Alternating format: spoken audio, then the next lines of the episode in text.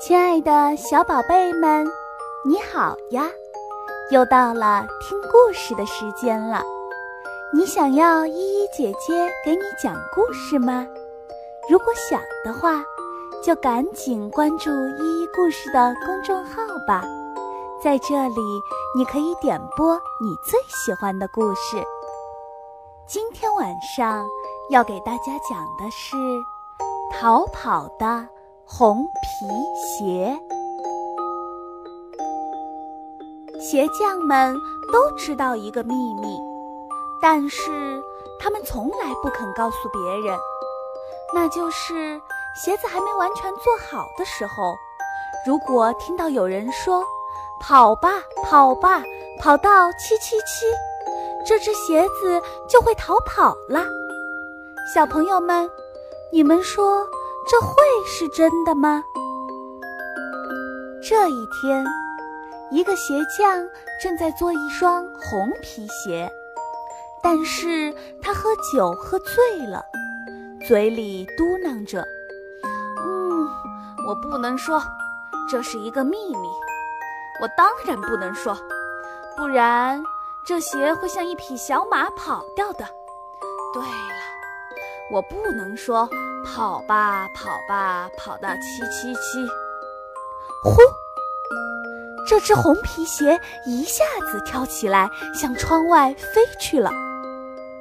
大街上正在举行一个庆祝会，号手们起劲地吹着小号。大家都责怪那个鼓手乱敲鼓点，可是仔细一看，原来红皮鞋在鼓上快活地跳舞呢。这时，鞋匠追来了，他大声地喊道：“快，快抓住那只逃跑的鞋子！”红皮鞋一听，马上飞走了。在一个舞厅里。一位小姐生气地对她的舞伴说：“请你不要再踩我的脚了。”“哦，可是我没有啊。”那位先生非常委屈。哎，又是那只红皮鞋惹的祸，他可真是个调皮鬼。中午，人们像往常一样到钟楼下对表。咦？大钟怎么停了？哎呀呀！那只爱捣乱的红皮鞋正躺在指针上扮鬼脸呢。大家一起喊起来：“它是逃跑的鞋子！它是逃跑的鞋子！”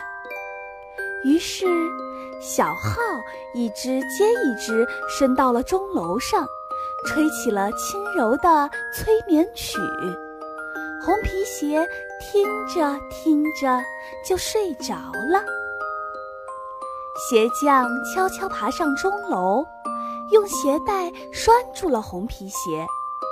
他不好意思地说：“呵呵，看来我真的要少喝一点酒啊，不然我的鞋子准跑得满世界都是，还不知道会闹出多少麻烦来呢。”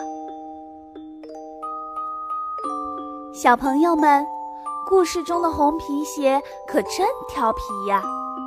而且做他的鞋匠也太粗心了，喝醉的时候不小心把那个秘密给说出来了。要知道，如果满世界都是逃跑的鞋子，那该有多乱呐！所以，这句咒语是我们的秘密，我们。可要遵守保守秘密的约定哦，亲爱的小宝贝们，今天的故事好听吗？故事听完了，也该睡觉了。祝你们今天晚上做个好梦，晚安。